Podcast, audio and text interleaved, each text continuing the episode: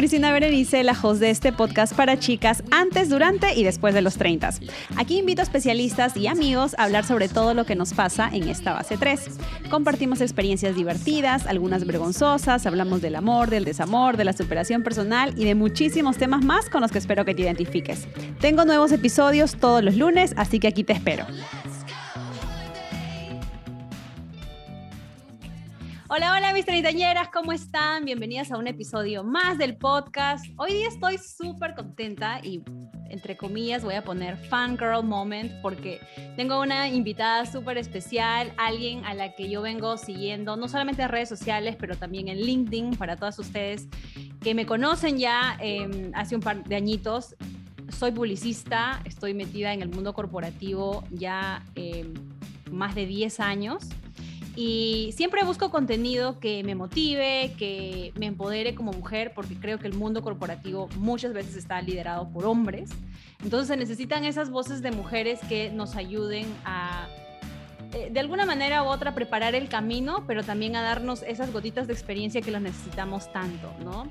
Así que hoy tengo a Carla Olivieri eh, como invitada. Muchísimas gracias, Carla. Estaba revisando tu currículum y es la verdad súper grande, tienes una hoja de vida impresionante, eres CEO, eh, has sido decana de, una universidad, motivational speaker, tech talk speaker, eh, tienes PhDs, o sea, doctorados, maestrías, eres mamá y bueno, creo que la lista es interminable, así que ¿cómo estás? Bien, Cristina, súper feliz de estar contigo, gracias por esa presentación, la verdad es que primero que gracias no solo por, por tenerme como invitada, sino gracias por promover estos temas que, que a las mujeres, como que le entran en la cabeza, es un momento existencial cuando entras a los 30. O sea que lindo que, que abras ese espacio. Tenemos que tener espacios así para poder sentirnos normales, sentirnos cómodas de, comentar nuestros dilemas, etc.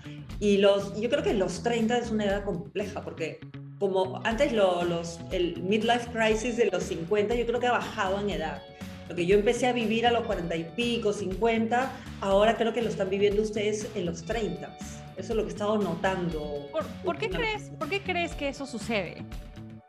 En gran parte la presión. Las presiones de, de la sociedad, las presiones empresariales, de la misma familia y las presiones entre ustedes, sus peers, sus amigos, sus colegas, como que han entrado a esta vida tan acelerada, tan dinámica, pero yo creo que muchas veces eh, o, muchas personas no tienen claro cuál es el destino. Y cuando no tienes claro cuál es el destino, como que la coyuntura, la presión, el dinamismo del, del, mundo comienza a controlar el ritmo de tu vida y tu vida en sí. Y yo empecé a definir mi destino recién a los cuarenta y pico, a los 46 años, yo tengo 54, y me di cuenta que los años anteriores, todo lo que tú lees en mi, en mi currículum fue un poco porque estaba en esta vorágine de tratar de, de escalar y muy prendida del éxito, que me volví un poco adicta al éxito. Y como que ganarme estrellitas era una especie de obsesión y era lo que pensaba que tenía que hacer. Y gracias a Dios hice un alto en mi vida y dije, no, a definir lo que, lo que quiero ser en lo que me queda de vida, dónde quiero, a dónde quiero apuntar y en base a eso redefiní mi presente, em, empecé a, a, tener un plan más claro de cómo construirme o reconstruirme por dentro también. Y la verdad es que me cambió la vida por completo. Ay, me encanta lo que dices porque creo que tienes 100% toda la razón muchas veces vamos buscando esa validación, ¿no? A través de nuestros años. Y creo que los 30, o sea, es, es la razón por la que yo empecé el podcast, ¿no? Te comentaba un poquito antes de empezar a grabar. Yo entré a los 30 y me empecé a cuestionar un montón de cosas. Me empecé a cuestionar si debía estar en el trabajo donde tenía que estar, si eh, lo que hacía con mi vida era lo correcto, si debería empezar a pensar en tener hijos y si es que iba a tener hijos, cómo eso iba a impactar mis sueños y mi carrera profesional, que tanto me había costado hacer, ¿no? Eh, especialmente porque soy inmigrante, me, mudé a Estados Unidos cuando tenía 17 años, me costó súper así demasiado entrar en un mundo eh, completamente americano y hacer ese cambio de solamente voy a hablar inglés o em, ese mismo hecho de solamente hablar inglés todo el tiempo para mí era súper difícil. Entonces, creo que de eso va a tratar el, tema de hoy del podcast, que nos hemos saltado un poquito, y es el tema de por qué no debemos abandonar nuestros sueños a pesar de la edad. que, que es una presión que las mujeres tienen todo el tiempo. Nunca abandonar nuestros sueños a pesar de la edad y a pesar de que puedes tener en tu plan de vida ser mamá. Y una cosa que, sucede mucho, que lo he investigado, porque uno de mis libros se llama Mujeres fuera de la caja, y uno de los temas que, salió mucho es que nosotras las mujeres, eh, las mujeres tenemos un montón de capacidades y entre ellas es que somos tremendamente organizadas. Pero a veces eso, el ser tan organizadas, tan responsables, tan planificadoras, nos puede jugar un poquito en contra. Porque, por ejemplo, imagínate tú, Cristina, ya estás planeando con tu pareja tener hijos, ¿no? Como muchas mujeres a los treinta y pico. Queremos tener hijos. Desde el momento que entra en el radar la posibilidad de tener un hijo, ni siquiera estás embarazada, las mujeres ya empiezan a tomar decisiones anticipadas de su futuro se te presenta una promoción, pero la mujer dice, mejor no, no me no postulo esa promoción, a ese nuevo trabajo, mejor me quedo en este trabajo, mejor no emprendo, mejor no esto, mejor no el otro, porque nos estamos proyectando o se están proyectando a ese bebé que ni siquiera tienes metido en la barriga todavía.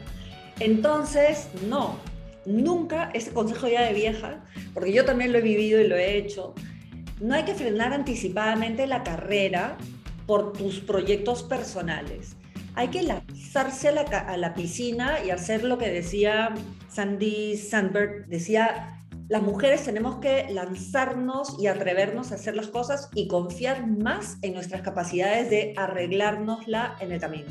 Y siempre pasa. No estar tratando de asegurarnos de, de cumplir con un checklist para atrevernos a hacer cosas, sino tener una idea de que algunos los cumplo y el resto estoy segura que me las voy a, eh, a manejar. Y efectivamente eso sucede. Yo, que yo tengo cinco hijos y con mis primeros hijos también, ¿no? El, primero dilema, el, típico dilema de debo renunciar a mi trabajo o para cómo voy a aceptar esta nuevo, este nuevo cargo. Viví todo eso. Y ya, como tuve cinco, a la larga, con los últimos, me di cuenta que no, que sonsa cómo lo hice todo lo puedes manejar, justamente porque la mujer es hiper organizada. Y la edad tampoco es un freno, nunca es un freno. Y hay que tumbarse ese mito de que uno tiene que correr, porque si no logras todos tus sueños antes de los, no sé, 40, 50, se te pasó el tren. No. Lo único que le pone fecha de vencimiento a tus sueños, a tu línea de carrera, etcétera, no es la edad, es una decisión que tomas el día que decides no aprender más. Cuando tú dices, hasta acá cierro mi capítulo de aprendizaje y dejas de practicar el aprendizaje, el lifelong learning, el aprendizaje a lo largo de la vida como un deporte que se hace toda la vida, ahí empiezas a, poner, a ponerle fecha de vencimiento. El, el deadline lo pones tú cuando quieres. Si tú siempre aprendes vas a seguirle el ritmo a los cambios en la vida. Vas a poder eh, mejorar tu, tu, vida personal porque vas a aprender a usar y a tener mejores conversaciones y usar nuevas, la tecnología, etc. Pero además vas a estar siempre aportando valor a tu empresa. Siempre. El día que dejas de aportarle valor, tengas 20 años o 80 o 90, ahí al cajón. Y creo que personalmente es lo que me ha pasado en este último año, diría yo.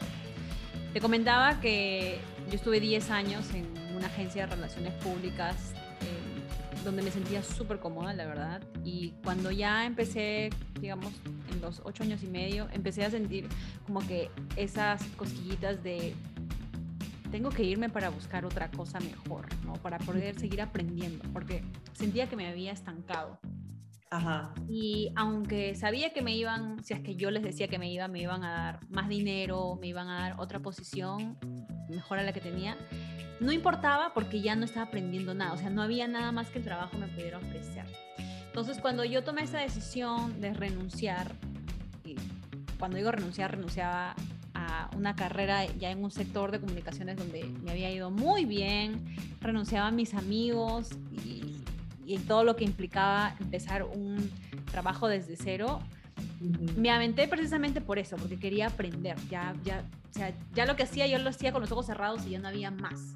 Entonces, creo que lo que me está empezando a suceder, y vamos a definir un poquito este síndrome, es el síndrome del impostor. Ajá. Que es este síndrome que tienen las personas cuando piensan que no son lo suficiente para el trabajo que tienen. ¿No? Y empiezas a dudar de tus capacidades y de tus habilidades o porque obviamente es algo completamente nuevo. Entonces pienso que muchas veces, y de repente ustedes treintañeras me están aquí escuchando y están pasando por lo mismo, sucede eso, que te vas a aventar a una nueva oportunidad y a veces piensas que tienes las capacidades, pero a veces piensas que no las tienes y cuando empiezas a dudar de ti es cuando viene el problema y dejas ese sueño que lo tenías ahí, lo dejas de lado o lo sueltas. Sí, qué interesante lo que dices y lo que has vivido y qué rico que lo has analizado para entenderlo. Porque, no hay varios temas que se me vienen ahí. Primero, que un cambio como renunciar a tu trabajo, como dices, es una decisión súper fuerte porque efectivamente renuncias a tus amigos, te cambia la vida por completo generas una incomodidad en tu vida, la incomodidad fastidia. o sea, eh, los cambios son incómodos, son feos, duelen, molestan. Y muchas personas abandonan los sueños porque no quieren pasar ese mal rato. Y la mayoría de las personas empiezan a desinflar sus, sus sueños y empiezan a sentirse cómodos como están, la mente trabaja así, te dicen, oye, pero en verdad este trabajo, en verdad sí es lindo, en verdad mi jefe no es tan antipático como, yo pensaba.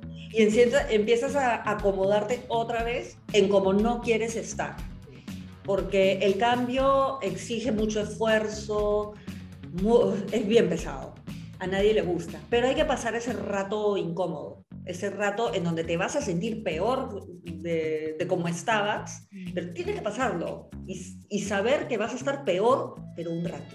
Y después ya viene la fluidez. Yo creo que estoy en ese rato, yo creo que estoy en ese rato de... Y lo conversaba con un, con un, eh, con un amigo del trabajo, de, de mi actual trabajo, que de hecho estamos en la misma posición ahorita, ¿no? Él, él es líder de unas, de unas cuentas de, de alcohol súper grandes aquí en Estados Unidos y yo soy la líder de unas cuentas del sector belleza bien grande en Estados Unidos. Entonces, de hecho, él es el número, eh, sus cuentas son en, en, revenue, en la cantidad de dinero que traen a la compañía es el número 2 y las mías es el número 3. Entonces estamos en la misma posición.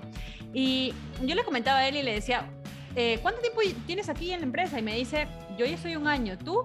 Y le digo, yo voy para mi quinto mes. Y me dice, ese fue el peor mes para mí. ese fue el peor mes. Y te prometo que una vez que tú pases ese mes, tú vas a entender muchas cosas. Porque me, tengo una jefa a la que admiro muchísimo por, porque es una, o sea, es una máster en lo que hace. O sea, tú, es una de esas mujeres que entran al, a la conferencia y tienen todo lo que va a salir de su boca, todo tiene sentido. Entonces, yo admiro mucho eso, pero la par es una de esas jefas que te deja con todo para que tú tomes las decisiones. Entonces, es como que, uy, no me ha dado como que el background, no me ha dado la información que yo necesito para hacer mi trabajo y estoy como que, o sea, si lo hago, espero que sea bien y si no, me voy a equivocar, pero igual lo voy a hacer. Entonces, estoy como que en esa, en esa situación entonces sí tiene sentido todo lo que, lo que tú me dices. Bueno, pues me está doliendo y me, y me va a doler todavía un rato más por lo que puedo ver. pero hay que, hay que soportar el dolor. Es como cuando, no sé, estás en una terapia o tomando una medicina que es asquerosa, tienes que pasar ese mal sabor porque sabes que te va a hacer bien. ¿no? Entonces te, te, comes el, el, remedio horroroso porque te va a hacer bien.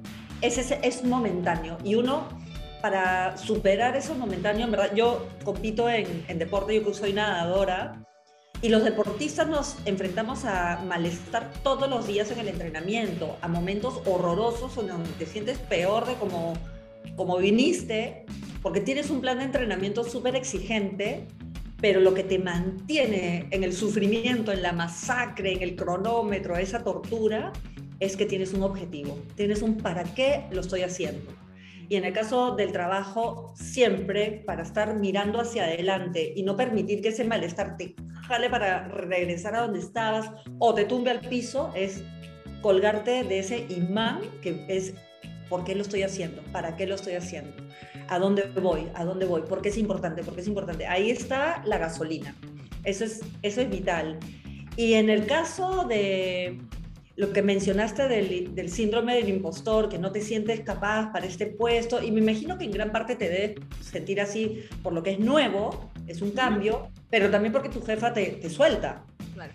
Ahí eh, siempre hay que acordarse que tenemos dos ojos. El ojo o una voz más que un ojo. La, la voz que le va a poner el reflector a todas tus debilidades para que te sientas que no puedes porque entra el miedo con algo nuevo y el miedo es flojo, le odia, el, miedo odia el cambio.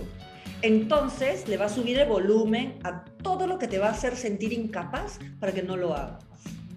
Entonces hay que acordarse que el control de las vocecitas lo tienes tú y subir el volumen a la otra voz para conectarte con tus fortalezas. Yo lo veo mucho porque em, bueno, yo hablo de liderazgo, emprendimiento, esas cosas, pero yo tengo una cuenta de TikTok en donde doy tips para estudiantes, más de 20 años en educación, bueno, ahí les doy todo lo que aprendí y los chicos me dicen, ay, tengo un examen, pero no puedo, yo no puedo con esto, no soy, no, no soy bueno en álgebra, no soy bueno en esto, no soy bueno en el otro. Y se olvidan de las cosas de las que sí son buenas porque uno se obsesiona con ese algo que te sale mal y solo ves eso y te olvidas de mirar todo lo demás. Entonces, lo negativo ni lo mires por ahora y enfocarte en mis fortalezas. Yo tengo un cuaderno, más lo tengo acá, siempre lo tengo conmigo. Y en mi charla TED hablo de este cuaderno, donde sale Wonder Woman, me lo regaló un amigo porque me veía como Wonder Woman y yo decía, no me veo para nada Wonder Woman. Pero lo usé como parte de mi plan para aprender a mirarme y a conectarme con mi esencia a través de mis fortalezas y yo las escribo, tengo listas y de todo. Cosas que voy descubriendo, las escribo y cuando tengo esos momentos así que me siento sin piso, yo lo leo, agarro y me acuerdo que también soy eso y no soy solamente la que se equivocó en tal cosa, la que no puede con esto, la que no puede con lo otro. Y en el caso de tu jefa que te, sol, te suelta, el delegar y empoderar, porque lo que ha hecho contigo no es solo delegar, sino te ha empoderado que tengas libertad para hacer las cosas. Eh, es una linda oportunidad porque le has generado confianza, porque si algo sale mal, la que entre problemas va a ser ella. Pero también hay un riesgo y ella también se lo está jugando. Entonces, no dudes en preguntar cuando tengas dudas. Cuando pregúntale y decirle, desde decirle cosas como, quiero tener claro cuáles son las expectativas de ti sobre este trabajo, qué es lo que esperas recibir y un poquito de aclaración y ya con eso empiezas a, ir avanzando y en el camino pedirle feedback. Dice, quiero ver si estoy en, el, en el track correcto y a ver qué te dice. Sí, yo creo que eso es súper importante, ¿no? Yo la verdad es que, aunque se lo comento incluso a mis, a la gente que trabaja conmigo, a, mi equipo, a la gente que está debajo de mi puesto, y es que hagan preguntas todo el tiempo, porque a veces uno no hace preguntas porque solamente por hacerlas, sino que realmente quiere saber qué está pasando, ¿no? Yo creo que donde nace el miedo de hacer preguntas es que la gente vaya a pensar que eres tonto. Sí, me pasa a mí todo, hasta ahora me pasa. ¿No? Que es como que, uy, si hago esta pregunta, ¿será que piensan que no, sabes? Como que no, no conecto los, los puntos. Em, pero creo, yo igual las hago, ¿ah? o sea, yo igual las hago, igual me aviento, ya si piensan que soy tonta, bueno, nada, o sea, prefiero, prefiero eso a que haga las cosas mal. Claro. Eh, pues, pues por ahí más o menos viene y bueno, bienvenidas treintañeras a, a, mi terapia aquí con, con Carla, porque les estoy contando todo lo que me está pasando, pero estoy segura que muchísimas de ustedes también están en lo mismo, o sea, muchísimas de nosotros estamos literal en uno de nuestros puntos en la vida más importantes que son los 30, o sea, ¿no? Y, sí, y hay que disfrutarlo sobre todo porque en los 30 nuevamente entrando a esta vorágine de que tengo que ser exitoso, tengo que ser exitoso. Sí, o sea, uno tiene que aspirar a ser exitoso, pero siempre disfrutar el proceso y entender que es un proceso. Eh, la vida profesional, personal, no es un solo resultado, sino todos los resultados son parte de un proceso de vida en donde nunca debemos dejar de prototipar en nuestra propia vida. Somos una startup. Hay que vivir como startup siempre para innovar en nuestra, a nivel personal. ¿Y tú crees que la edad define la magnitud de los sueños?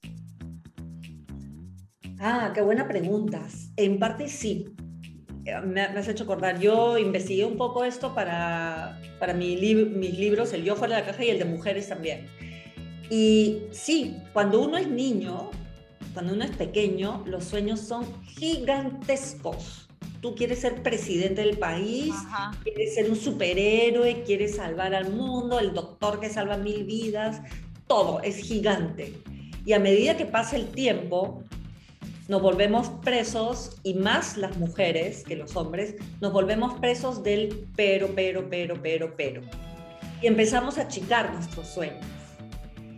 Cuando llegas a, los 50, te das cuenta que achicaste tu sueño o que ni siquiera los definiste. Estaban por ahí dando vueltas tu cabeza, pero nunca hiciste lo que hacen las empresas de tener una misión, visión y propósito por escrito y andamos por la vida como sonámbulos. Y a la edad media, muchos abrimos los ojos y nos damos cuenta de eso.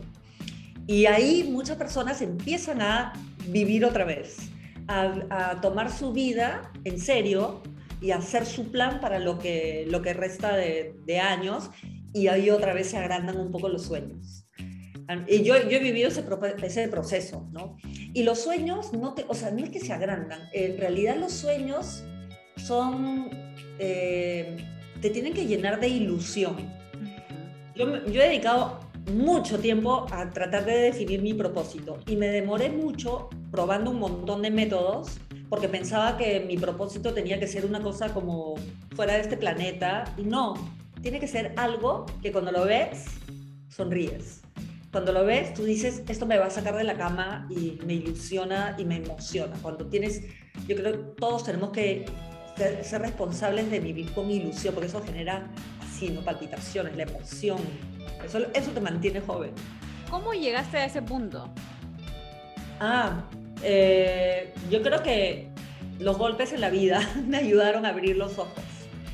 Em, y uno de ellos fue cuando me divorcié eh, y no me podía levantar. Yo estuve acostumbrada a ser la buena alumna en el colegio, una troma en el deporte, beca para ir a estudiar a Estados Unidos, eh, beca también por deporte, selección peruana de esto, el otro, todo me iba bien. Entonces, eh, me acostumbré a vivir con estrellitas y cuando me divorcié y me caí al piso y fue una mega falla, eh, no me podía mirar en el espejo. Veía como que no sé, solo veía culpa, vergüenza, falla, fracaso, horrible, no me podía mirar, no, no, no toleraba lo que, lo, que era yo. Y mira, algo tan común como un divorcio. Y ahí fue que empecé a abrir los ojos y a aprender a mirarme a través de mis propios ojos y dejar de mirarme a través de cómo todos los demás me, me veían. Y empecé a, a conocerme de nuevo, a identificar mi esencia, quién era yo y hacerme esas preguntas horrorosas que me costaron horrores eh, responder como, ¿qué pasa si dejo de ser CEO o rectora de la universidad de, donde trabajaba? ¿Qué pasa si ya no tengo esa tarjeta de presentación? Si me llaman para un panel y ya no me presentan como eso. O ¿qué pasa si, si esto, si el otro? Si dejo de ganar medallas en natación y era horrible y al principio me costaba porque en verdad me sentía que valía a través de mi puesto, mis medallas, mis cosas. Entonces me tomó un tiempazo reconstruirme y llenarme de cimientos por adentro. Y ahí aprendí que el liderazgo se construye por dentro. No es tu puesto, tus logros son accesorios, ayudan, empujoncitos adicionales pero como que es el maquillaje que resalta un poco más la belleza que tú tienes, pero la belleza y la fuerza está de adentro, el aire está acá, la gasolina está acá. Ay, chicas, no, yo literalmente de aquí que termine voy a transcribir lo que acabas de decir para ponerlo aquí en mi mood board y pegarlo, porque me pasa mucho y siento que les va a pasar a muchísimas de ustedes que estamos buscando esa validación y esas estrellas constantes todo el tiempo. Todo, todo el tiempo. Y imagínate, tú pasaste por un divorcio y obviamente es algo fuerte. Mi, madre lo, pasó también y tiene mucho que ver, yo creo que en ese proceso de, divorcio, el qué dirán de la gente que te, te hace te quiere tanto, ¿no? Porque mi mamá, yo le decía, pero ma, si ya tú sabías que eso no iba, ya no funcionaba más, ¿no? ¿por qué tanto tiempo te quedaste en esta relación difícil? Y ella me dice, honestamente, es por el que irán de la gente. Entonces, si nos viéramos con nuestros propios ojos y el valor que tenemos, o sea, como mujeres, si mi mamá se hubiese visto en ese, obviamente ahora ya se ve, pero si en ese momento se hubiera visto frente al espejo y hubiera visto su valor exponencial y el tipo de mujer que ella es, o sea, se hubiera divorciado y el que dirá de la gente, bueno, pasaba a un tercer plano, ni siquiera un segundo plano, porque whatever, pero... Es muy difícil eso, o sea, me identifico tremendamente con tu mamá, porque aparte del el que dirán es todo el cambio que implica un divorcio, una separación, una ruptura con un boyfriend, un enamorado, una pareja, un novio, es fuerte, es un cambio bien fuerte, porque ya tienes un estilo de vida, una costumbre, y empezar de cero es un trabajazo, es un esfuerzo muy grande. Y aparte de eso, eh, lo que sí hice que me ayudó mucho es definir qué tipo de divorcio quería tener. Mm. Y mi objetivo fue ser amigo de mi ex marido. No entrar en estas peleas y eso implicó, ah, inclusive ni siquiera contraté abogado, nada pero y, y pasaron el momento duro, eso, ah, el, momento que todas las parejas pasan del inicio, los, los, conflictos, pero como que me comí algunos pleitos porque mi objetivo era ese y gracias a Dios pasé el mal rato, el, la incomodidad y tengo un amigo maravilloso que adoro, mi ex marido es lindo y, este, y tenemos este proyecto con nuestros hijos, por eso es que me lo planteé. Y, y ahí sí no me, no me, había dado cuenta en el momento, pero ahí sí me confié en mi capacidad de reconstruir mi parte económica, reorganizar mi vida y todo eso, y funcionó.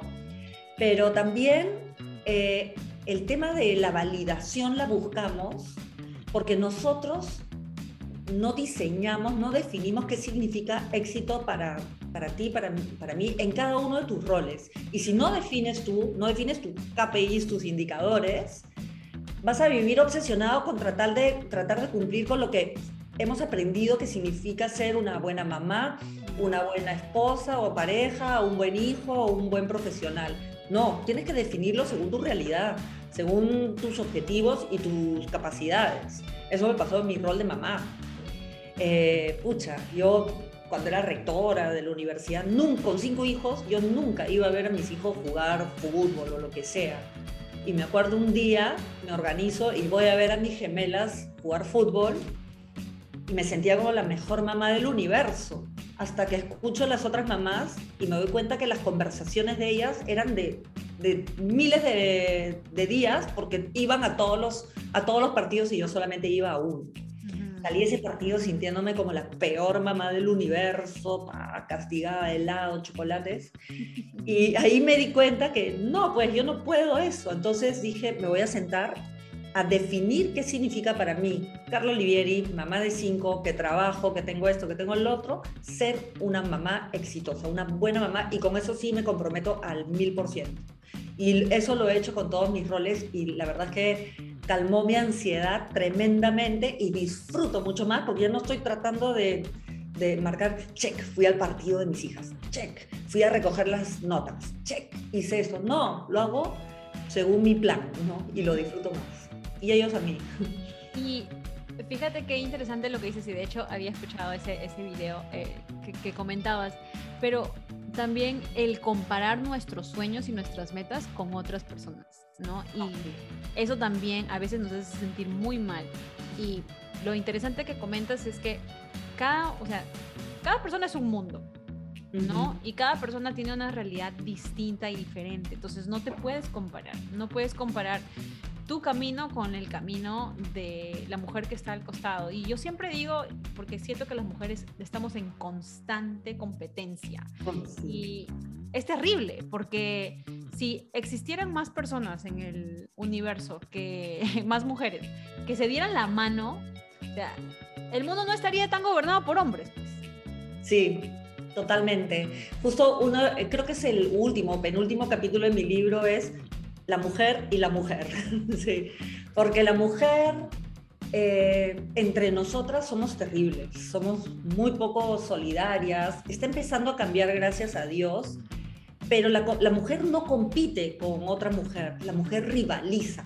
Mm. Y esa diferencia es importante porque la competencia es muy saludable dependiendo cómo la usas. O sea, en el deporte bueno, yo que compito en la natación, yo tú analizas a tu competencia, como haces en cualquier empresa, analizas a tu competencia, pero no te obsesionas, no te vuelves loco y vives tan pendiente de esa. Simplemente la analizas, la, tienes un benchmark de cuáles son sus fortalezas para ver cuál es tu campo de acción, cómo tú te diferencias, cómo destacas y después te concentras en tu carrera.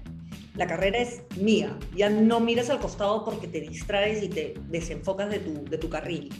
Entonces, nosotras entre mujeres también, hay competencia con hombres, mujeres, etcétera.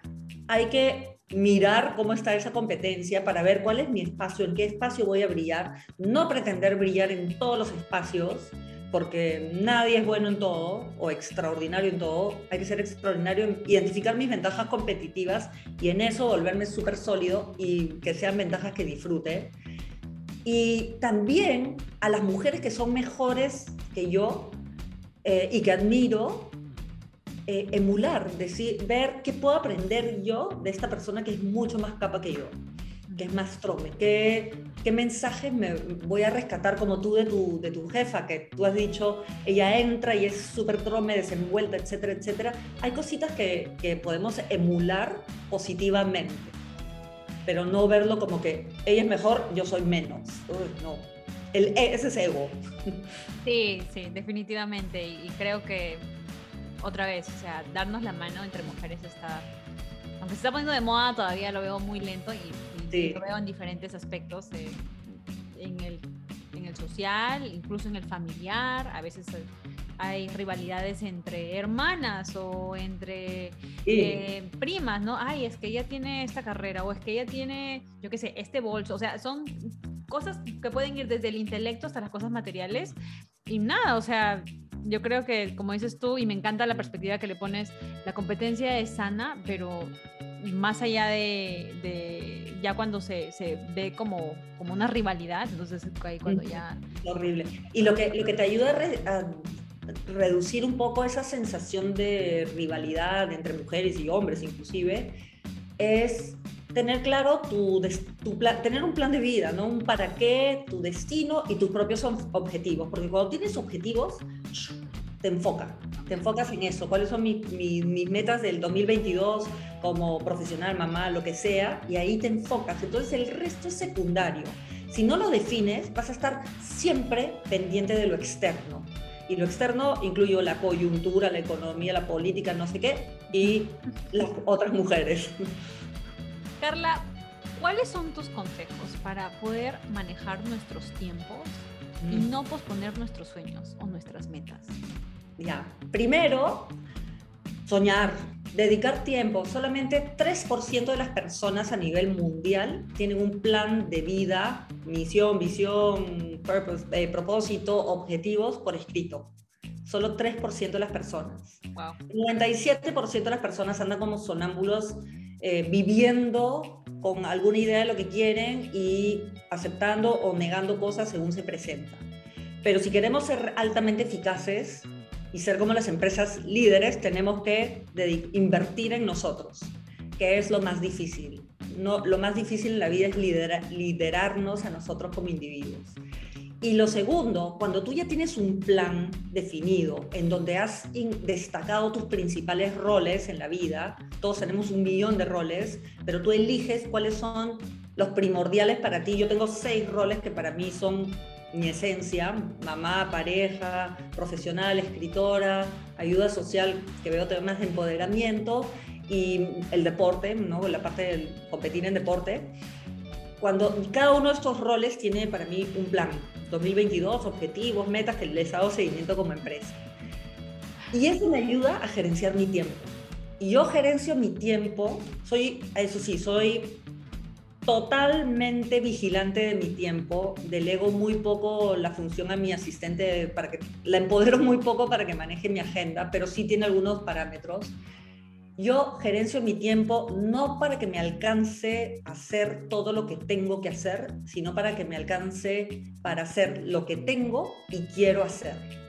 Todas mis semanas yo planifico la semana y según la carga de cada semana le meto algo de mis seis roles y lo voy dosificando. Algunas semanas le meto más deporte, otras menos deporte, pero nunca, nunca dejo algo, pateo algo de mis, de mis roles. Siempre están presentes en mi agenda.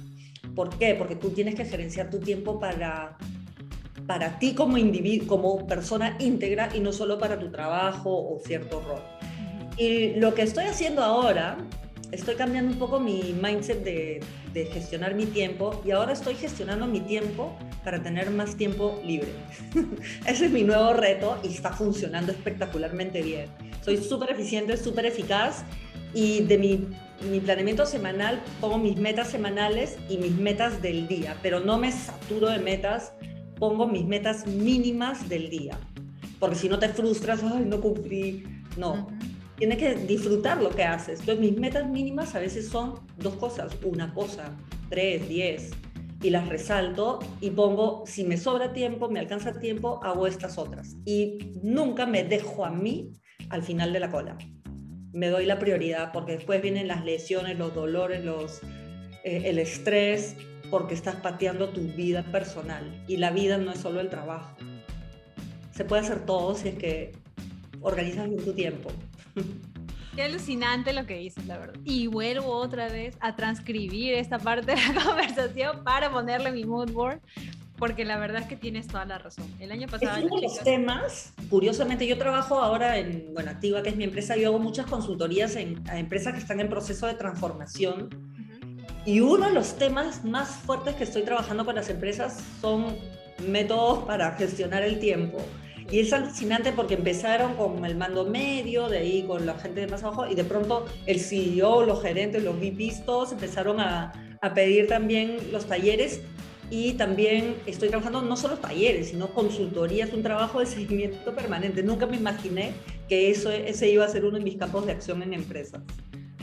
Es que te llegas a, te, llegas a poner en el quinto lugar. O sea, como persona cuando empiezas a hacer, bueno, me imagino que si eres mamá, peor todavía, ¿no? Porque están, imagínate tú tienes cinco proyectos de vida, tus hijos, ¿no? Ajá. Son cinco, más, el, más tu trabajo, más tu parte eh, de deportista, o sea, más tu parte de ayuda social, o sea, terminas poniéndote en el décimo lugar. O sea, si es que no tienes un plan, obviamente te vas a olvidar. Y me ha pasado, me pasó el año pasado y por eso tomé la decisión de irme, porque llegó un punto donde yo literalmente, y las chicas me han escuchado hablar sobre esto, estaba gritando al final, o sea, cuando estaba durmiendo, gritaba y dormida por estrés. O sea, gritaba dormida y el que me despertaba era mi esposo y me sucedió tres veces porque estaba demasiado estresada, no dormía, no dormía con pastillas, no dormía, mi mente todo el tiempo estaba pensando, estaba pensando, y dije, ¿qué estoy haciendo? O sea, ¿qué estoy haciendo con mi vida? Esto, o sea, esto no es para mí. ¿Y, para qué? O sea, ¿por, ¿por cuál es el motivo? Y me di cuenta cuando me puse a analizar y dije, la verdad es que no lo estoy haciendo por mí, lo estoy haciendo por el resto. O sea, me estoy quedando en ese trabajo porque me da pena irme y dejar a todo mi equipo solo sin líder otra vez. O sea, eso era, eso era lo que lo analicé y dije, o sea, los quiero, los adoro, pero van a sobrevivir. Si me voy, ellos van a sobrevivir y la empresa va a sobrevivir porque va a encontrar otro líder y eso fue lo que pasó. Y me fui. Ah. Y sobrevivieron. Y yo sobreviví. Y ahora ya no tengo esos ataques. Así que no. Qué importante preocuparte por disfrutar las cosas. Sí, no. no es súper importante. No solamente hacer porque me toca, porque tengo que, o porque me pagan bien, o lo que sea, sino preocuparte de, disfrutarlo. La palabra CEO, que yo la uso en talleres para gerentes, que es Chief Executive Officer, el que se encarga de hacer que las cosas sucedan, pero esa E también tiene que, el, el, el, CEO tiene que preocuparse de la parte de que sea enjoyable, enjoyment y todo eso para su equipo y él también, o ella también como líder. El, el disfrute es importantísimo es una responsabilidad de un gerente general, de un, de un líder en una empresa, que la, asegurarte que la gente la esté pasando bien. Sí, es una chambaza. Ay, no, Carla, la verdad es que me podría quedar conversando contigo, creo que tres horas más.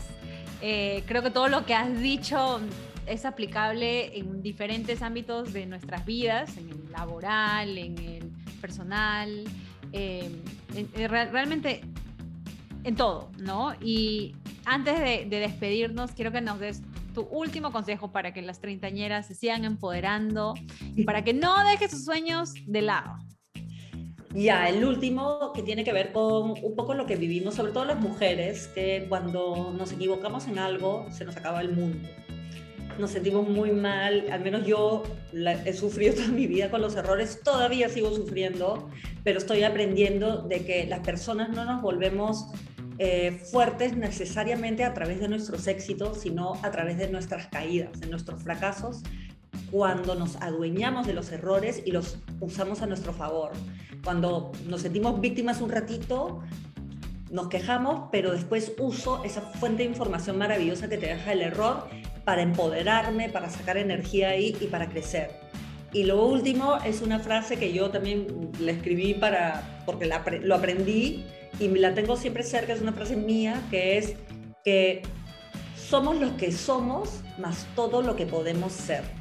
Nunca creernos un producto terminado, sino siempre eh, saber que tenemos un potencial inmenso, pero que depende de nosotros destrabar o hackear la mente, como digo, hackear la mente para poder unleash o de, eh, destrabar el potencial que tenemos todos nosotros. Y somos capaces de transformarnos cuantas veces querramos. Ay, gracias Carla, muchísimas gracias por tu tiempo una vez más, sé que estás con la agenda súper recargada y lo apreciamos demasiado.